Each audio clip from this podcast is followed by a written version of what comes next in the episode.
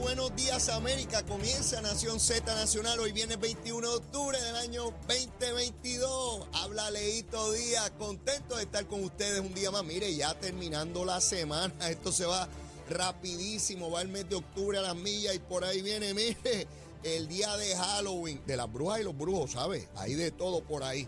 hasta murciélago que traen nogales a este asunto. Pero mire, antes de comenzar el cañaveral, venimos bien duro hoy. Bueno, como de ordinario, vamos a los titulares con Carla Cristina.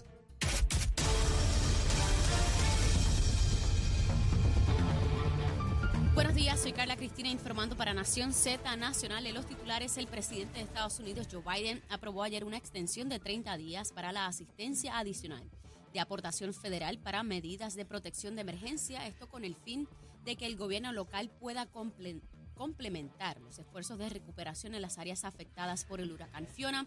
Y de otra parte, la Guardia Costera completó ayer una operación de dos días para rescatar y devolver a 102 haitianos y dos ciudadanos de República Dominicana que quedaron abandonados por contrabandistas en la isla de Mona.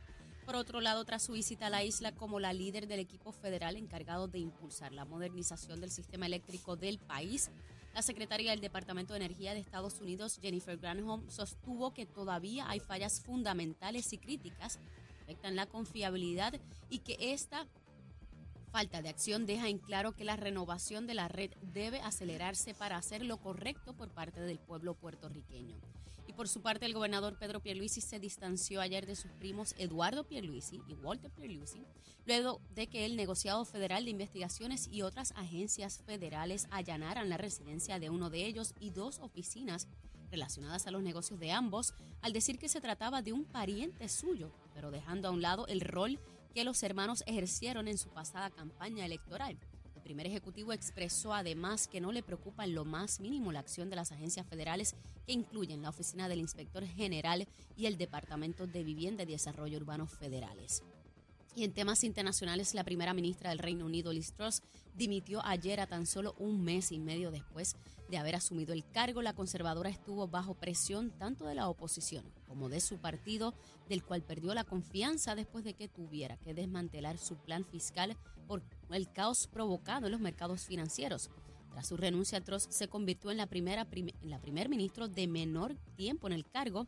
Este es el mayor del gobierno británico. Para Nación Z Nacional les informó Carla Cristina. Les espero mi próxima intervención aquí en Z93. Estás con Nación Z Nacional por el Habla Música y Z93.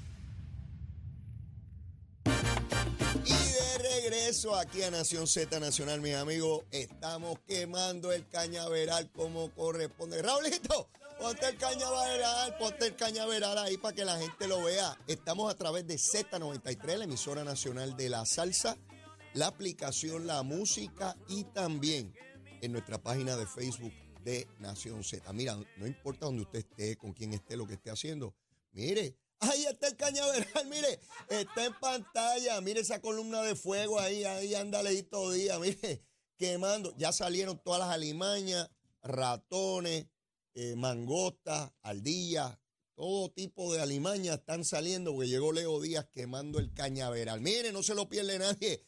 Ayer estuve en el área de Santurce, mi hermano y la cantidad de personas. Leito, Leito quemando el cañaveral. Escuchamos el programa, yo lo veo por la página de Facebook. Mire, todo el mundo pegado, qué chévere. Agradecido, agradecido enormemente de toda esa audiencia a lo largo y ancho de todo Puerto Rico, del archipiélago, ¿verdad? Incluye Vieques y Culebra, y también los que se encuentran particularmente en la zona este de los Estados Unidos, aunque recibo mensajes hasta de algunas personas en, Latinoamérica, hasta de España. Hay unas personas que me escuchan allá en España. Son distintas horas, lo ven allá en la página de, de Facebook. Pero están ahí, están ahí. Así que contento y agradecido enormemente por la audiencia. Bueno, vamos arriba, vamos arriba, los temas. Mire, en pie de lucha, al pie del cañón, como tiene que ser. COVID. Mire, no me gusta lo que estoy viendo del COVID, porque después que estuvimos en 130 y pico de hospitalizaciones, en una baja dramática, empezamos a subir, llevamos varios días subiendo, 171. Todavía es que llegamos a los 200. Yo no entiendo esto. Yo esperaba que para esta fecha estuviéramos cerca o por debajo de los 100 hospitalizaciones. Pero 171, no, no me gusta eso, no me gusta eso. Y viene el fin de semana que empezamos a abrazarnos, a besarnos y a hacer otras cositas y, y, y, nos pegamos las cosas, y, ¿verdad? Y viene más COVID por ahí. Así que yo no sé dónde estaremos el lunes. Espero que no sea en o sobre las 200 hospitalizaciones. Espero yo. Esa es la esperanza. Ustedes saben que la esperanza es fundamental. Luma, Lumita, Lumera, Luma, Lumita, Lumera. Mire, a las 5 de la mañana. Recuerden que Luma tiene 1.468.222 abonados. Pues de ese casi millón y medio, solamente, oiga bien, solamente no tenían energía eléctrica a las 5 de la mañana 1.546. Solamente, únicamente, 1.546. Quiere decir que la inmensísima mayoría, la inmensísima mayoría de los abonados tenía energía eléctrica. Estaba funcionando el abaniquito, la neverita, el blower, el calentador. Digo, si es eléctrico, obviamente. Eh, las cositas, estaban funcionando las cositas. ¿Ves? Aquí hoy usted no escucha a nadie hablando de Luma. Pregunto, ¿usted escucha a alguien hoy hablando de Luma? ¿Verdad que no?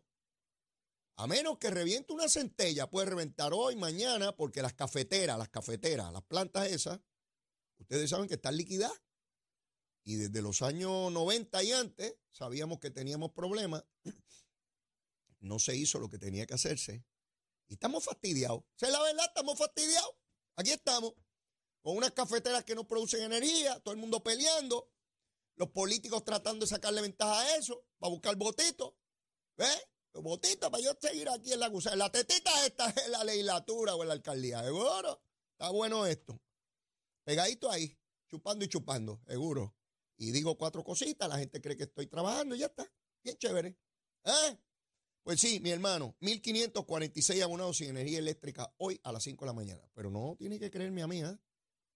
¿eh? puede ir ahora mismo a la página de Luma y buscar eh, aquellos abonados que están sin energía. Y eso se va actualizando y usted lo va viendo. No tiene que esperar a escuchar a Leito Díaz de 8 a 10 de la mañana de lunes a viernes. Puede chequear usted a la hora que quiera, a las 2 de la mañana, el sábado, el domingo, el día de fiesta, en verano, en Navidad, cuando usted quiera. Y ahí está. De hecho, Luma viene obligado a divulgar esa información en su contratación. Antes, cuando estaba la Autoridad de Energía Eléctrica en el sistema de distribución, ¿usted sabía cuánta gente no tenía luz? Yo no sabía. Ni tenía la posibilidad de conseguir esa información. No, no podía. Hoy se publica bajo la Autoridad de Energía Eléctrica, no se publicaba cuántos abonados no tenían energía. Eso era un secreto de Estado.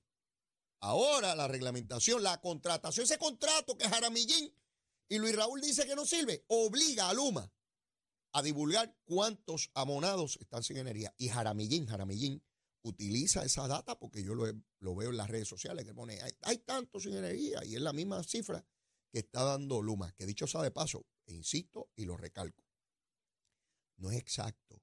Es una aproximación. Puede ser un chipito más o un chipito menos. Y lo admite Luma. Para poderlo dar exacto hay que comprar un sistema que vale unos millones de dólares que no tienen aún, pero que se proponen comprarlo para tener exactamente la cantidad. Esperamos que, así sea. Mire, eh, fui a buscar mi licencia de conducir ayer. Eh, interesantísimo. La renové desde mi celular. Llené toda la cosa, esa es su foto, esta es la fecha de nacimiento, esta es su dirección, son 12 dólares, eh, lo pago con la tarjeta de crédito y tan pronto llené la gusanga esa, me dijo, mañana, ah, usted pone dónde va a recoger la licencia. Eh, yo puse Sagrado Corazón, pa, pa, pa, automáticamente el sistema me manda una notificación de mañana a las once y media vaya allí a recogerle. Yo no podía creer. O fui para allá. Ayer estuve haciendo la filita allí, compartiendo con unas personas. Y me preguntaron, ¿usted cuándo está citado? Y no, once y media. Sé que llegué un poquito antes, era las once y media. No, no, pero ya atendimos lo de las once, pase. No tuve ni cinco minutos en la silla. ¡Leonidas Díaz! Y no, no es Leo ni Leito, es Leonidas porque ese es el nombre que me pusieron. Ya ustedes saben que me castigaron con ese nombre. A mí me encanta. Yo les he dicho, le pusieron ese nombre a mi papá en 1928, él me lo puso a mí para castigarme, yo se lo puse a mi hijo y mi hijo a lo mejor se desquita con alguien, yo no sé. Este, pero a mí me encanta mi nombre y a mi hijo también le gusta. Pero nadie le dice Leonides, le dicen Leo. Bueno, pues Leonides Díaz está lista la licencia. Fui para allá, rapidito, ponga la careta esa ahí. Traté de reírme para salir. Ah, Recuerden que yo no soy fotogénico y cuando me retratan parezco un iguana de palo de esa, ya, ya se me está estirando el cuello por aquí abajo. La gaita, como le dicen a las vacas, que tiene la gaita larga. Pues ya parezco un iguana de palo en la foto yo trato de disimularlo, ¿verdad? Para no salir tan feo. Este, bonito no voy a salir nunca, pero menos feo. Este, bueno, y salí ahí regular son, regular son. Me retrataron, mire, Paquiti, aquí está, siga por ahí para abajo. Y ya tengo mi licencia bien chévere. Así que ese sistema eh, está trabajando fenomenal. Ese es el tipo de cambio dramático en cuanto a los servicios al ciudadano se refiere que está procurando el gobierno. Y yo con Enrique Volkers, que ustedes saben que lo hemos entrevistado en varias ocasiones aquí, ese ser humano ha creado un cambio dramático en lo que el servicio a los ciudadanos se refiere y sigue inventando y creando, innovando, de manera que cada día más se eliminen todas esas filas en el gobierno, de manera que los servicios puedan ofrecerse a base de tecnología. Tremendo, de verdad que sí, tremendo.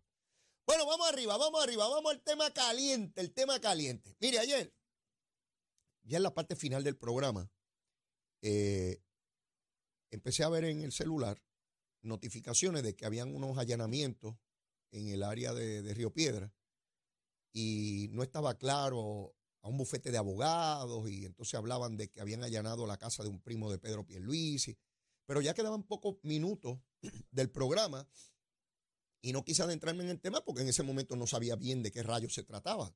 Faltaban como, como cinco minutos para acabar el programa. Eh, una vez culminó el programa, seguí verificando los medios hasta que vi, en efecto, como todos ustedes vieron y escucharon, qué fue lo que ocurrió.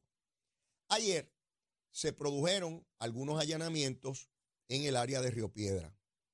Se allanó una compañía y un bufete de abogados que pertenecen a Walter Pierluisi. Walter Pierluisi es primo del gobernador de Puerto Rico, Pedro Pierluisi.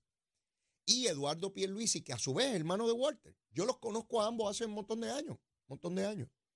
Walter Pierluisi es abogado y tiene contratos con el gobierno de Puerto Rico hace ya casi dos décadas. Desde los tiempos de Sila Calderón, Walter Pierluisi tiene contratos para administrar residenciales públicos. Ustedes saben que la administración de los residenciales se privatizó y hay compañías que se dedican a administrar los residenciales públicos en Puerto Rico. Y Walter Pierluisi tiene ese tipo de contrato hace casi 20 años o 20 años ya.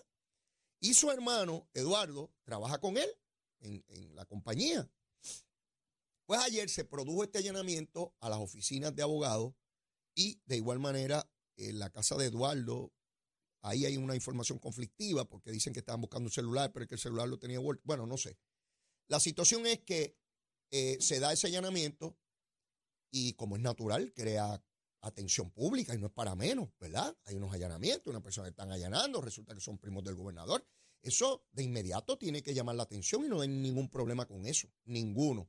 Y que la opinión pública tenga interés en conocer el detalle de eso, tampoco hay ningún problema. Claro que todos queremos saber qué rayo es lo que pasó, por supuesto, ningún problema hasta ahí, hasta ahí. Eh, aparecen unos abogados que son reconocidos eh, públicamente.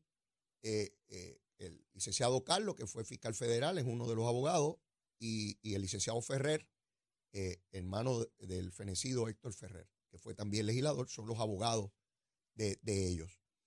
Eh, ellos básicamente lo que hacen es ir allí, está la cuestión del allanamiento en curso, y hasta ahí todo, pues, como corresponde, así tiene que ser. Si las autoridades federales o estatales tienen información, querella, señalamiento, confidencia de la posibilidad de alguna actividad ilegal, tienen que investigarlo, pues seguro, seguro. Las autoridades federales como estatales, cuando tienen razones para entender, porque llegó la información, porque hubo una auditoría, por lo que sea, de que existe la posibilidad de un delito, tienen que ir a investigar. ¿Y cómo se investiga? Usted interroga a personas, usted hace allanamientos para obtener información, documentos, este equipo, y va. Eso lo hace el FBI todos los días, claro. No todos los días esa persona que se conoce públicamente, porque pues si es Pancho el carequeso o Juancho el matapuerco, pues a nadie le interesa, porque no cobra interés. Pero si se trata de, figuras relacionadas con alguien en el poder, en el gobierno, o en la farándula, a veces pues ese tipo de cosas llama la atención. Así las cosas, de inmediato empezaron sectores a ir tras la cacería. ¿Y qué es la cacería? A ser culpables por asociación. Sí, a ser culpables por asociación. Estamos ante un allanamiento. Hasta hoy no han acusado a nadie. ¿Podrían acusar a alguien? Sí, puede ser que acusen a alguien, pero también puede ser que no acusen a nadie. Alexandra Lúgaro le allanaron sus oficinas de adiestramientos que daba al Departamento de Educación con fondos federales. ¿Ustedes recuerdan eso? Alexandra Lúgaro le allanaron. En aquel entonces decían que era una pilla, una tramposa, una traquetera. Sí, sectores políticos, políticos, hicieron eso con Lúgaro. Eventualmente, ¿qué ocurrió? Nada. Tal como decía la licenciada Lúgaro, que no había nada ilegal en las transacciones de su compañía. Pues en efecto así fue porque no la acusaron de nada. Seguro. Y hubo gente que la atacó políticamente, incluyendo gente del PNP. Sí, ahora voy con todo el mundo. Sí, porque esta gusanga de querer acusar por asociación la hacen todos los partidos y todos los líderes políticos. Sí. Y es una práctica que tenemos que eliminar. Sí, porque ahora oigo a PNP, no, que no hagan esto, pues lo hicieron con Lugaro. Sí, sí, al pan pan y al vino vino en este programa. Olvídese de eso. No me venga con gusanga que los buenos tantos acá y los malos tantos allá. Porque aquí también ha pasado con el Partido Popular. Han acusado a alguien o han investigado a alguien y enseguida dicen que son todos los populares, igual que hacen con los PNP. Ah, son todos los PNP. Mire dónde está Nogales metida en un lío. ¿Es toda la gente de Victoria Ciudadana? No es Nogales la que está metida en el lío. Es toda la gente de Victoria Ciudadana. Pero aquí hay unos sectores que quieren ser culpables por asociación, pero no para todo el mundo, para ciertos sectores nada más. Alexandra Lúgaro le allanaron la corporación o la entidad y no acusaron a nadie, a nadie. Pero aquí hay sectores que porque estas dos personas son primos de Pedro Pierluisi y ahora resulta que Pedro Pierluisi cuando entra a describir, mire, son hijos de un hermano de mi papá y son primos que esto. Yo, cuando quiso describirlo todo, pues ahora resulta que es que Pedro Pierluisi se está distanciando. ¿Qué rayos se está distanciando si son sus primos y estuvieron en la campaña? Él no está intentando distanciarse de nada que es fácilmente corroborable. Si están las fotos ahí, estaban en campaña. ¿Cuál es el problema con eso? Ah, yo sé lo que yo he hecho en mi vida, yo, yo, yo. Sé lo que he hecho y lo que no he hecho. ¿Verdad? Y usted que me está viendo y escuchando, usted sabe lo que usted ha hecho. Nadie mejor que usted sabe lo que usted ha hecho. Nadie, nadie, ni su papá, ni su hijo, ni su esposa. Usted sabe lo que usted ha hecho. Yo sé lo que yo he hecho. Y tanto Walter como Eduardo Pierluisi saben perfectamente lo que han hecho. Si han cometido delitos, tienen que pagar por ello. No importa el apellido, no importa el partido, no importa la ideología, no importa nada. Pero eso hay que probarlo, porque esto no es porque sean estadistas, son culpables ya. No, no, no, no, no. Y no me venga nadie con la gusanga de que el gobernador es culpable de algo. Porque entonces vamos aquí a medir a todo el mundo por lo mismo. A periodistas, artistas, religiosos, políticos, el mono de Santurce y los marcianos. Porque entonces yo podré venir a este programa y decir que fulano, como su papá o su abuelo cometió tal delito, él también es culpable de eso. O su esposa, o su hijo, o su nieto, o su primo. Primo segundo, tercero, cuarto, quinto, sexto. Sí, sí, porque aquí hay mucha gente que habla gusanga por ahí en los medios. Y les voy a adelantar algo. Por ahí hay unos abogaditos. ¡Eh! Unos abogaditos de defensa que les encanta defender narcotraficantes y corruptos. ¡Eh! Cuando se trata de narcotraficantes y corruptos, como pagan buenos chavos, ahí están esos abogados. Y son de defensa. Pero ya empecé a escuchar algunos Ah, no, pero hay que tener, porque el gobernador tiene que saber, porque, ah, para los que tú defiendes narcotraficantes no, ni los corruptos tuyos, pero en el caso político sí, porque eres popular o independentista. No, mire, mi hermano, no, yo voy a estar pendiente de esos hipócritas. Sí, a los que les gusta estar juzgando a todo el mundo, a ver si tienen algún familiar corrupto pillo o convicto por algo. Sí, para echarle a la culpa también de eso. Sí, en cualquier familia puede haber un pájaro o una pájara. ¿Eh? Cualquiera, en cualquiera. No importa el dinero que tengan, la fama, el poder, el gobierno, la gusanga que sea. Sí, pero yo voy a ver al de aquí para abajo, a ver qué líder político culpa por asociación, a ver si tiene algún familiar, pillo, corrupto, tecato, narcotraficante, alguito, alguito, a ver si hay alguito. Entonces echarle la culpa. Sí, sí, porque qué bueno es manchar. Ah, acomodé lugar. Entonces ahora resulta que yo tengo una vida como corresponde, conforme a la ley, y viene un familiar mío y mete las patas y el culpable soy yo. No, mire, no me venga a mí con esa gusanga. Ah, porque está en política y para hacerle daño. No, no, no, mire, yo podría dar una listita aquí, ¿sabe? Conozco gente en todos los partidos cuyos familiares han cometido delitos. Yo, yo conozco. Sí, yo soy bien averiguado. Tengo que ir a una pausa. Voy a averiguar un poquito más. Llévatela, chero. En Cabrera Nissan. Más inventario y descuento siempre. Lo quieres, lo tenemos. Cabrera Auto. Al renovar tu marbete, escoge ASC, los expertos en seguro compulsorio. Buenos días,